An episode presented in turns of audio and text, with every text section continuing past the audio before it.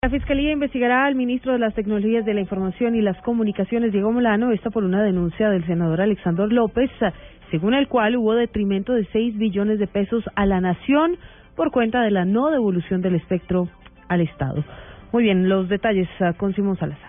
El senador Alexander López informó que la Fiscalía le notificó de la apertura de investigación formal en contra del ministro Diego Molano por su decisión de prorrogar la concesión del espectro electromagnético a las compañías Claro y Movistar, que se suscribió en 1992 por un periodo de 10 años. De acuerdo con López, el ministro de las Tecnologías no abrió un nuevo proceso para que se iniciara la nueva operación del espectro. El ministro Molano debió haberse declarado impedido en este tema, toda vez de que él fue funcionario eh, cuatro años atrás eh, de esta prórroga del contrato contrato de concesión de la empresa Movistar, fui vicepresidente latinoamericano y por ende pues tenía a mi modo de ver un posible conflicto de intereses que lo inhabilitaba porque pues no podía siendo ministro de telecomunicaciones asignarle una concesión, que le está generando grandes utilidades y grandes dividendos. Dijo que posiblemente el ministro incurrió en una celebración indebida de contratos con detrimento patrimonial. Simón Salazar, Blue Radio.